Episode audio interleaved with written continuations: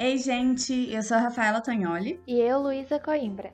E hoje a gente vai falar um pouco sobre terapia. Quando eu falo a palavra terapia, o que, que vem na mente de vocês? Essa palavra traz algum sentimento, alguma curiosidade, alguma lembrança? É provável que você já tenha ouvido falar em terapia dentro da psicologia, seja por alguém que estivesse comentando que faz, que já fez, que precisa fazer, ou mesmo que você faça terapia ou cogite fazer. Mas tá tudo certo caso você não faça ideia do que se trata, porque a gente também tá descobrindo esse universo por agora. Mas antes, vamos a alguns recados iniciais. Se você está chegando agora no nosso podcast, esse é o Bem que o Aprenda Fora da Sala. Aqui falamos sobre autoaprimoramento, aprendizado autorregulado, técnicas de gestão de tempo, apresentação, rotinas e hábitos. Se você não ouviu os episódios anteriores, confira após o final desse aqui. Aproveite também para nos seguir e receber recomendações do nosso conteúdo. Vai ser excelente ter você por aqui, né, Rafa? Com certeza. A gente está aberto a todo mundo e sempre discutindo assuntos muito interessantes. No episódio de hoje, inclusive, né, a gente tem conosco novamente o Lucas, né, do GEDAP, vai nos ajudar um pouquinho aí a explorar é, sobre a terapia e o que, que ela envolve, né? A gente vai contar algumas experiências, alguns relatos de pessoas que já tiveram contato com terapia. Vamos falar um pouquinho sobre os conceitos, trazer algumas reflexões sobre o tema, os tipos de terapia e mais. Bom, Lucas, é, você veio, né? É o terceiro episódio que você participa, você veio no, no, último, mas fala um pouquinho sobre você, sobre suas experiências com a terapia. Então, eu ainda não sei nada. Eu Estou no. Agora eu estou no oitavo período da, de psicologia da UFMG. Eu pulei um, um, período, né? Eu não sei se eu cheguei a falar que eu estava no sexto ou no sétimo no período passado, que eu estava meio irregular, mas agora eu regularizei e estou no oitavo período. Certinho, mas a gente vai descobrir junto aqui, vai conversando, porque eu acho que a terapia também, né, é um. Como que fala assim? A gente fala muito sobre, né? Eu acho que, igual eu comentei, né? A gente sempre fala, ah, é preciso fazer, conhecer conhece alguém que faz, mas no final das contas tem aquele, aquele mistério, aquele tabu ainda, né, acerca do, do, de fazer terapia. Eu acho que muito disso vem de uma preocupação ética, sabe, da profissão, que o DRP o conselho, apesar dele não ter na, no código de ética dele muita rigorosidade, eles pedem, por exemplo, para não divulgar preço, é, não divulgar no sentido de que é proibido postar o preço online, mas de fazer propaganda com base no preço. Por exemplo, promoção, é, compre uma terapia e ganhe outra. É, então eu acho que muitos profissionais ficam com, com receio de divulgar seus serviços online, com medo né, de inferir em alguma falha ética.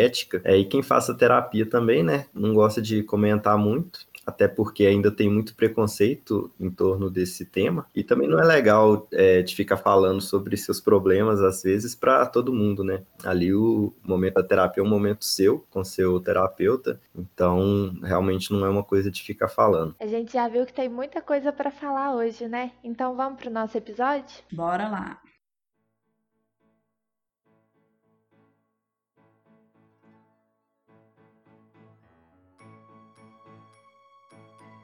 Bom, uma coisa que vai ajudar a gente a situar quem não conhece muita coisa sobre o assunto é definir bem o que seria, né, a terapia ou a psicoterapia. Lucas, você pode esclarecer pra gente, né, qual que é o termo mais adequado pra gente falar dessa prática? Então, a terapia é uma palavra grega e significa o ato de cuidar. Então, quando a gente fala de terapia, cuidar ou tratar, né, é, quando a gente fala de terapia, a gente fala no geral, né? E aí tem o prefixo psicoterapia, no caso de tratar a mente, digamos assim, e fisioterapia em tratar do corpo.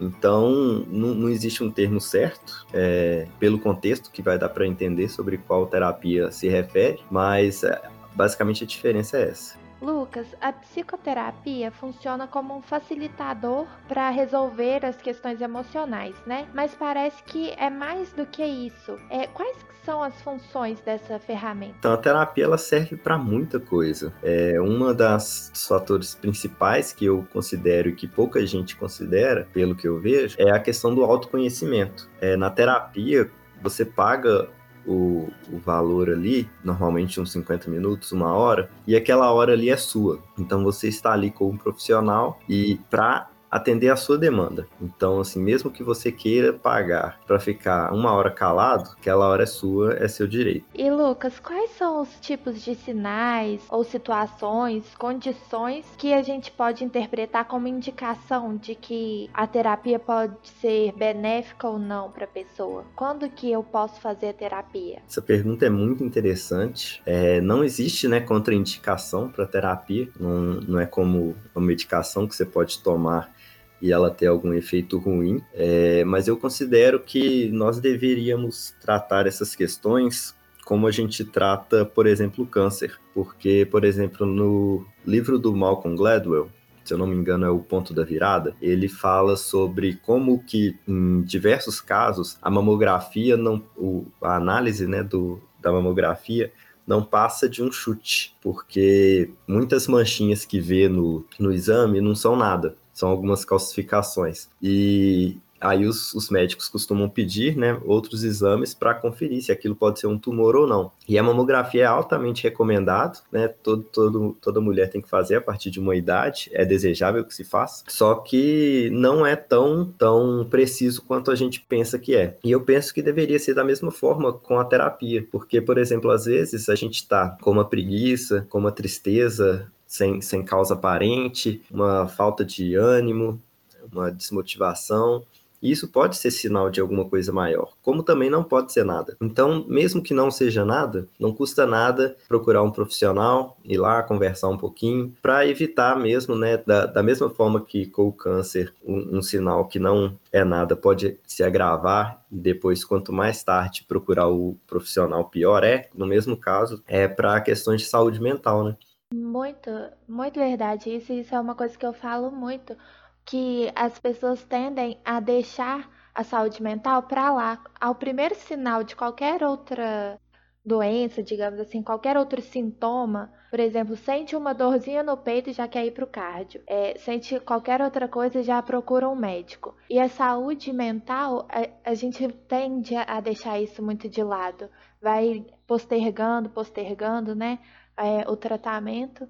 E não pode ser assim, é, é, saúde do mesmo jeito. E se depender, eu acho que é até mais importante, porque o emocional comanda tudo, tem influência em todo o nosso organismo, né? É, com certeza. Inclusive, a gente tem as questões psicossomáticas, né? Que é justamente isso, o, o nosso emocional contra, controlando ali, né? Manifestações físicas. E a gente tem as doenças que estão diretamente relacionadas, né? É, nossa, várias. Mas eu acho que, que muitas, no, no trato gastrointestinal, por exemplo, né? A gente tem é, dispepsia funcional, é, síndrome do intestino irritável. Aí tem as alergias, que também, né? São exacerbadas geralmente. Doenças infecciosas mesmo, né? Porque afeta o nosso sistema imune de forma geral. Então é extremamente importante. E a gente fala, fala, fala sobre isso, né? É, especialmente os estudantes da área da saúde. Só que muitas vezes a gente mesmo não procura, né? A gente indica para o paciente, a gente fala todo dia na aula, mas a gente mesmo não procura.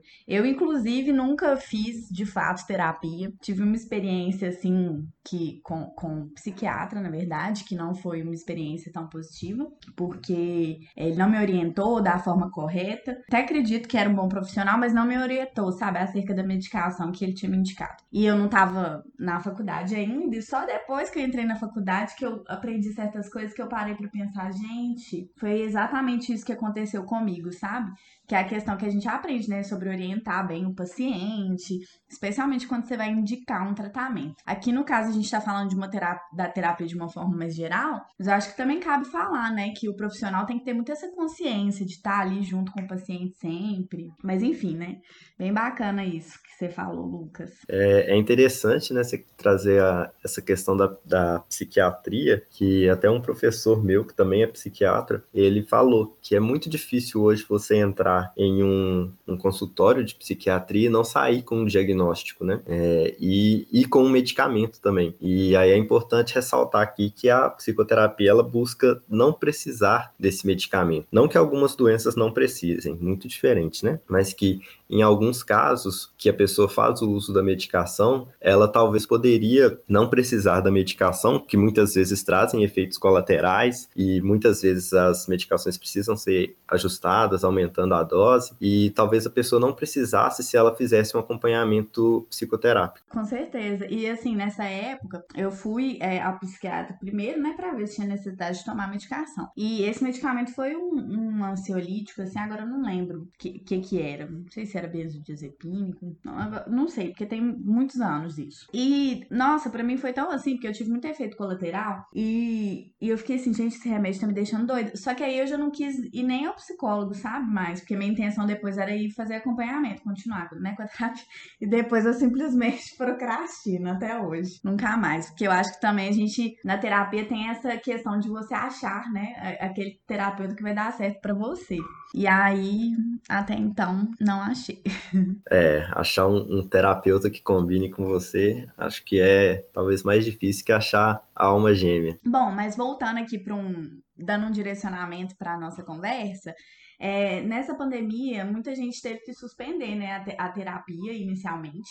E a gente veio com a opção da terapia online, virtual, né? Que eu sei que muita gente começou a fazer, tanto como uma opção ali para terapia presencial, e teve gente que começou a fazer terapia pela primeira vez nessa versão é, virtual, né? Que eu acho que a necessidade da terapia veio para muita gente nesse momento de isolamento. Aí, Lucas, você acha que tem alguma vantagem ou alguma desvantagem nesse modelo de teleatendimento? Qual é a sua opinião? É, com certeza, tem vantagens e desvantagens. É, eu acho que esse era um movimento que ia acontecer eventualmente, né? Cada vez a tecnologia está presente em nossas vidas. Então, é, é, eu tinha muito preconceito entre os, os, psicólogos, psicoterapeutas, falando em relação a atender online, porque realmente perde muito do contato, né, da privacidade. É, às vezes a pessoa vai fazer um atendimento em casa, ela tem que ir para um lugar para o banheiro, né, para um carro, para algum lugar mais escondidinho para ela conseguir falar o que ela quer. E mesmo assim pode ser que ela fique inibida, né, achando que tem alguém ouvindo, enquanto no, no consultório do terapeuta ela tinha ali aquela segurança. É, o terapeuta também ele vai perder muito do contato de daquele olho no olho, né, não dá para você olhar no olho da pessoa quando você está online, mesmo com a câmera, né, para a pessoa sentir que está olhando no olho dela, você precisa olhar para a câmera,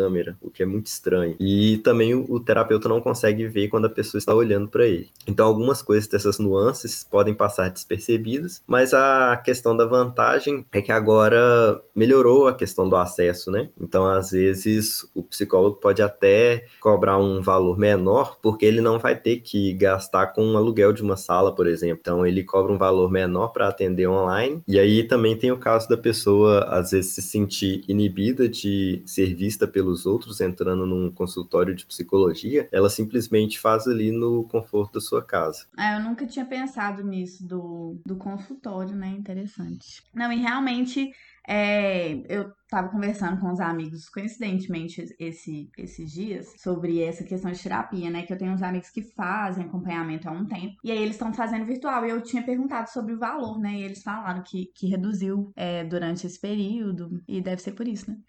E também acho legal essa questão. A gente não, não pensa muito em tabu, até de entrar num consultório. Achei muito legal esse ponto que você colocou, Lucas. E para mudar o rumo das perguntas, eu queria perguntar para você se existem tipos de terapia. É, existem, é, e elas podem ser divididas de várias formas, né? Primeiro, eu queria falar de uma, talvez uma configuração, uma modalidade, porque o que eu vou falar agora talvez não se encaixe como terapia, que existe o aconselhamento ou plantão. Pouca gente conhece, eu mesmo não conhecia antes de entrar na psicologia, na verdade antes do sexto período, eu acho, acho que nunca tinha ouvido falar nisso, que é um, um atendimento voltado para o momento. A diferença entre aconselhamento e plantão é que o plantão ele é uma demanda livre. Tem ali um serviço, a pessoa chega e ela é atendida. Enquanto no aconselhamento a pessoa marca. Mas durante o atendimento, é, a pessoa vai vir com o que está presente para ela no momento e aquele atendimento vai ser único. Ela pode sim, né, retornar é, ao plantão outras vezes, mas não é uma atividade contínua como é na, na psicoterapia. É, outra forma de se dividir são em abordagens, né? A psicologia ela tem muitas abordagens, então nós temos aí a psicanálise, né? Talvez uma das mais famosas, a comportamental, a cognitivo comportamental, que é diferente, mas basicamente elas podem ser enquadradas em três, três forças principais, né? A primeira é iniciada por Freud, que é a psicanalista, ela tem um foco muito no mental, um foco no passado, né, nos traumas de, de infância. Eu não conheço muito da psicanálise, eu não vou saber falar muito sobre ela. É a segunda força já entra a questão comportamental, aí já vem questões mais biológicas, questões de condicionamento do comportamento, tudo é comportamento, né? Inclusive um pensamento é comportamento para para análise do comportamento. E por fim, vem a terceira força, que é a existencial humanista. Ela tenta, ela vem com uma abordagem de tentar integrar o ser humano como um todo. Então ele não vai, por exemplo, trabalhar com uma questão de, de falar tal pessoa tem isso. Por exemplo, na psicanálise tem a ansiedade de castração, se eu não me engano. E aí a pessoa tem que ter isso necessariamente. A existencial, ela parte do princípio de que cada ser é único com as suas peculiaridades e vai tratar a pessoa. E aí dentro dentro dessas forças nós temos dezenas e centenas de, de abordagens. E ainda outro tipo, talvez, né, que possa ser falado é em relação ao nicho. Então, existe psicólogos que vão querer tratar é, apenas mulheres, são especializados em mulheres. Outros são especializados em casal, em família, né? terapia de casal, terapia de família, tem terapia em grupo, tem terapia com pessoas é, que tem algum problema com alguma droga, com alcoolizados. Então são muitos tipos de terapia, né, digamos assim. É bom que dá para encaixar em cada perfil da pessoa, qual que é cada problema ser resolvido, né? Eu acredito.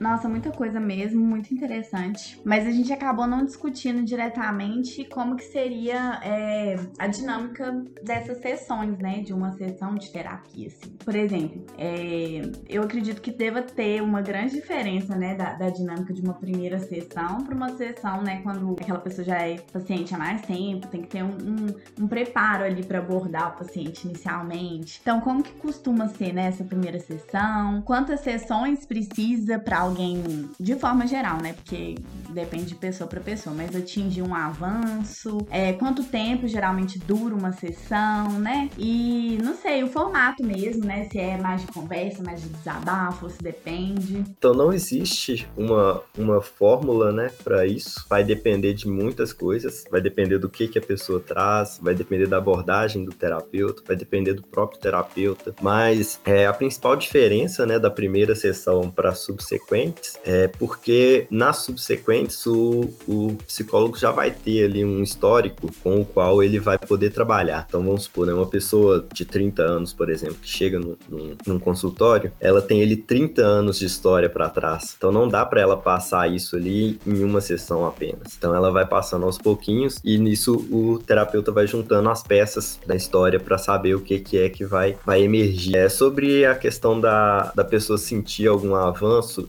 isso vai depender muito também. É, às vezes a pessoa sente logo na primeira sessão, por exemplo, quando eu citei a questão do plantão ou do aconselhamento, é, existem indícios de que uma sessão apenas ela já traz modificações para a vida da pessoa. Então, ele é um atendimento pontual ali, mas que já traz algum benefício. Em relação à duração, varia muito. É, acho que a abordagem que eu conheço que trabalha com um período mais limitado é a cognitivo comportamental. Ela é uma das abordagens mais mais baseadas em evidências que tem, se não há mais. Então ela já trabalha com um plano de, de terapia para a pessoa. Ela, diferente das outras, costuma ter exercícios para fazer. Então a terapia não acontece só no consultório, né? Ela acontece durante a semana. É, o terapeuta vai trabalhar ali com, a, com, o resultado daqueles exercícios e normalmente tem um, um período de duração mais especificado. É, no resto, é, normalmente vai de acordo com, com a necessidade ou condição, ou até vontade mesmo da pessoa. É, sobre a sessão ser uma conversa ou um desabafo, é, pode ser os dois ou pode ser nenhum dos dois. É, existe uma, uma frase que eu vi no, acho que no Facebook de um psicólogo, ele falava assim, é, quem fala mais paga a conta, porque como eu falei, né, a hora é do cliente, ele, ele chegou e pagou por aquele momento, então aquele momento é dele. É, então basicamente ele vai ali, né, trazer os problemas que ele tiver, ou se não tiver problema, ele pode falar do que tiver na mente dele, do que ele quiser, e o terapeuta vai trabalhar com aquilo. Essa é a diferença, né, de uma conversa. A conversa, você vai falar, a outra pessoa vai falar em cima do que você falou e vai ter aquela troca ali. Na terapia existe uma troca, mas o terapeuta ele não entra com as opiniões dele sobre o caso, ou não deveria entrar. Se o terapeuta entrou,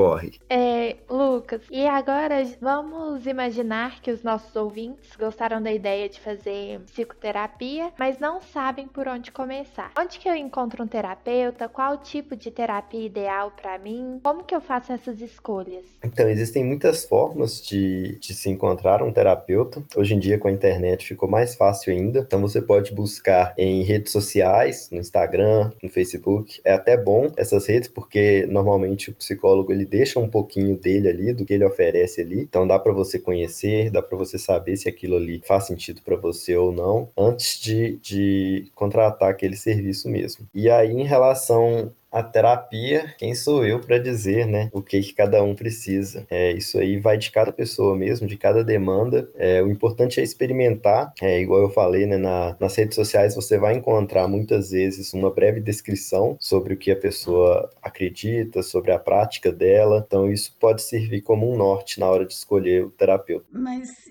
e o que fazer, assim, né? Quando você não gosta da terapia, né? Que você tá fazendo, tentar outras mesmo até achar a ideal para você alguma estratégia. Com certeza tem que tentar encontrar outros. É, eu penso que a questão da abordagem é, uma, é um bom filtro, sabe? Então, se você foi num psicanalista e não gostou, não busque logo de cara outro psicanalista. Busque outra abordagem. E aí, mesmo que depois de passar por todas as abordagens que você encontrar, você não achou, volte e tente com outros profissionais, porque nem sempre a questão é só do profissional ou só da abordagem. Às vezes é uma combinação dos dois mesmo. Além disso, né, tem algumas pessoas que não buscam a terapia por razões financeiras.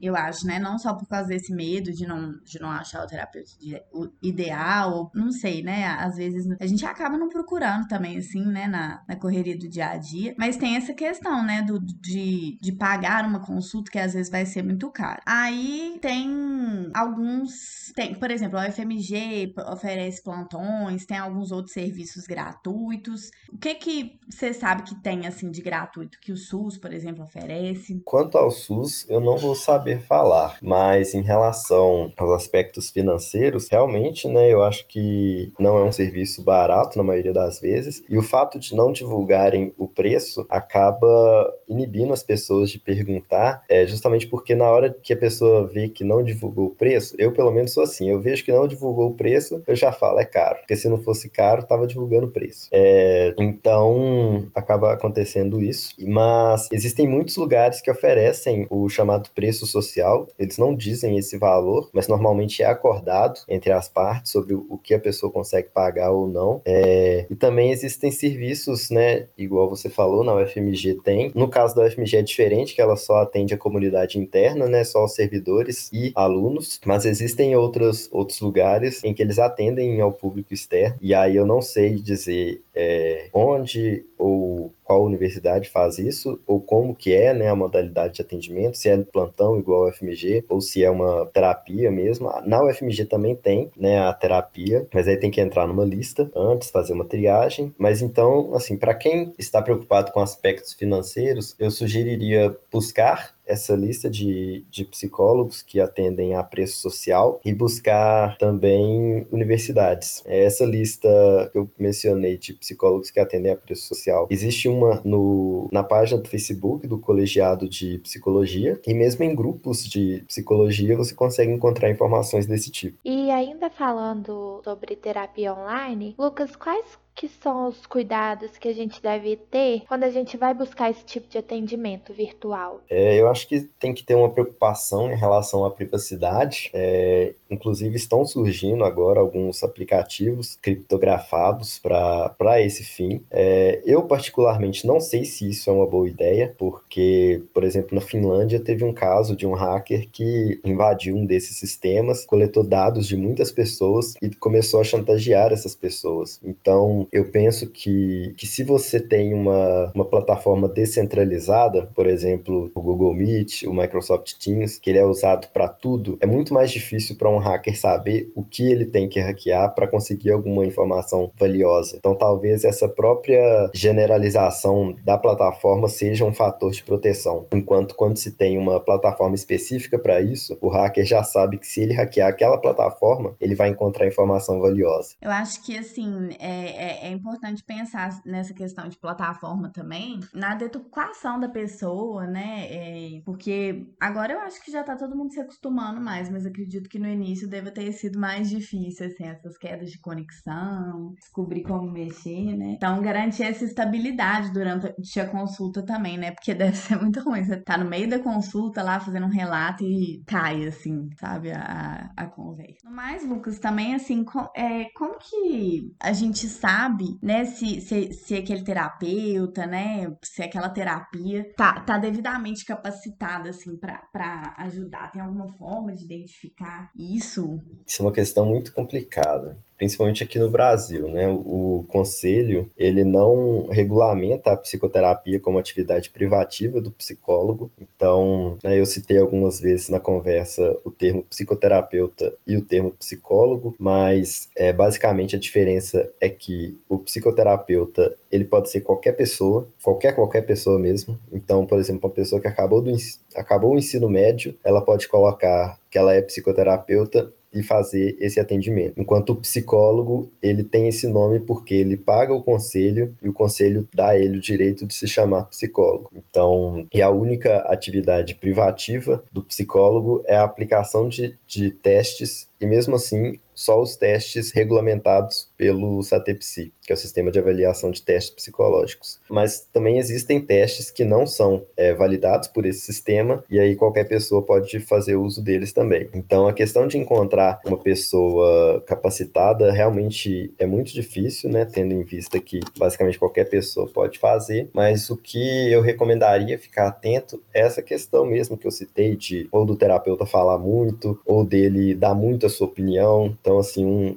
um sinal vermelho é se o terapeuta falar, por exemplo, assim, no seu lugar eu faria isso, porque isso ele está desconsiderando a história da pessoa toda e voltando a terapia para ele, quando isso não deveria ser feito, né? É, então é ficar atento a esses sinais mesmo, se aquela terapia está sendo para você ou para ele. E você falou aí do, do, do, psicoterapeuta, né, que precisa ter só feito ensino médio. Eu sei que psicanalista, é, se eu não me engano, você faz um curso, né, de dois anos, é, não sei se tem, você me corrija se eu estiver errada, é, um requisito prévio, você já tem que ser formado em outra coisa, ou é só ter feito o um ensino médio. Seria mais ou menos isso? Isso, entra também na mesma coisa. O psicanalista, ele fa... existem cursos de psicanálise, e aí a pessoa ela se nomeia psicanalista e ela oferece é, o serviço de análise, que é, para psicanálise, né, a análise é uma terapia, então ela não necessariamente tem que ter o CRP, né, para fazer isso isso. E aí a psicoterapia também tem esses cursos, então, para você ser psicoterapeuta? Não, a, psic... Não, a psic... psicoterapia é o, o, serviço em si. Então, mesmo, mesmo uma pessoa que não tem nenhum curso, ela pode se denominar psicoterapeuta e oferecer esse serviço. Mesmo sem saber o que, que ela está fazendo. Ela pode oferecer a psicoterapia e tá ofertando ali uma conversa. E aí a pessoa paga. Isso é um problema, né? Porque suja o nome da profissão. É, às vezes a pessoa vai contratar o serviço, chega lá, nada mais é do que uma conversa, e aí ela sai falando para todo mundo que psicoterapia nada mais é do que você pagar para ter um amigo. E isso não é verdade, né? Só que o boca a boca ele conta muito. Então isso é um problema que eu acho que é enfrentado aqui no Brasil, onde as práticas não são regulamentadas direitinho, mas é isso que nós temos. E a gente já falou muito sobre isso, mas eu acho que vale muito a pena a gente reforçar,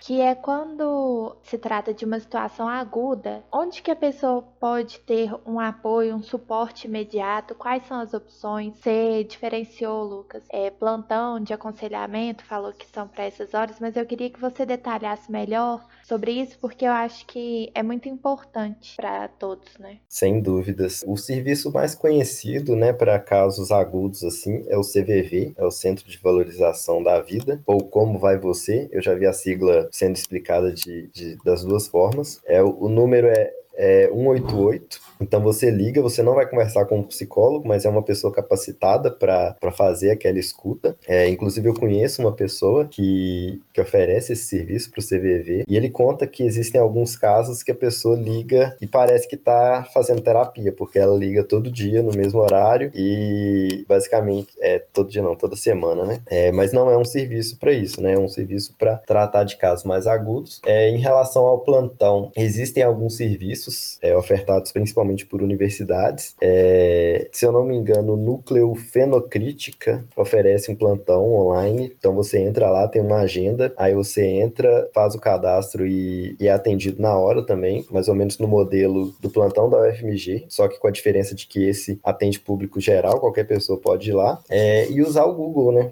Eu acho que com essa facilidade, é, muitas pessoas usam para pedir opinião de pessoas desconhecidas em grupo do Facebook, mas eu acho que poderíamos tentar mudar essa, essa prática para buscar profissionais capacitados.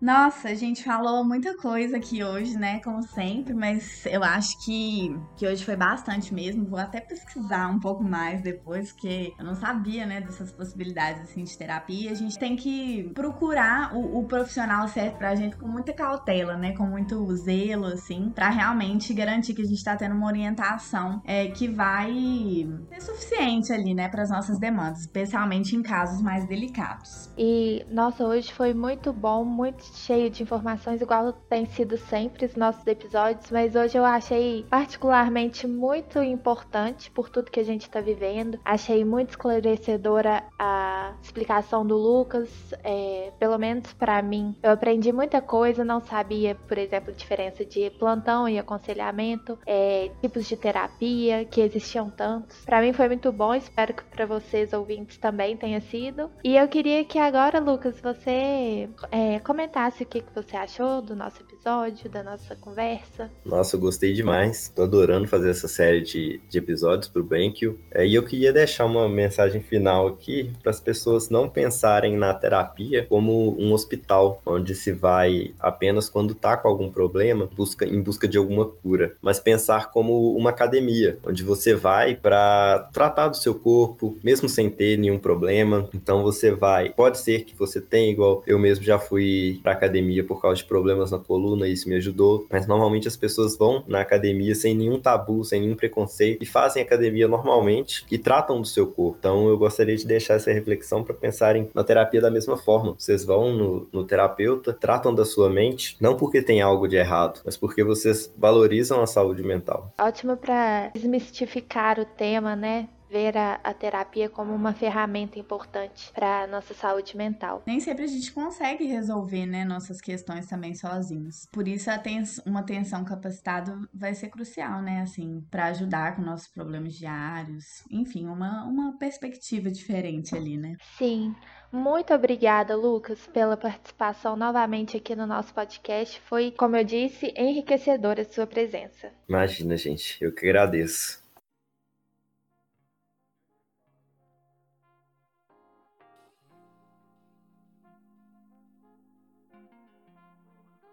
Estamos felizes por ter você aqui nos assistindo mais uma vez. O que achou do nosso episódio de hoje? Você gostou? Mande suas perguntas, seus elogios, comentários, sugestões sobre os nossos episódios lá no Instagram do Gedan, arroba Gedan E aproveite para conhecer mais sobre o nosso grupo. Além disso, assine o Bank o Podcast para receber em primeira mão todos os nossos episódios, todos os nossos conteúdos. Né? Nós temos episódios novos às quintas-feiras quinzenalmente. Muito obrigada de novo. Eu fui Luísa Coimbra. E eu, Rafaela Tonholi.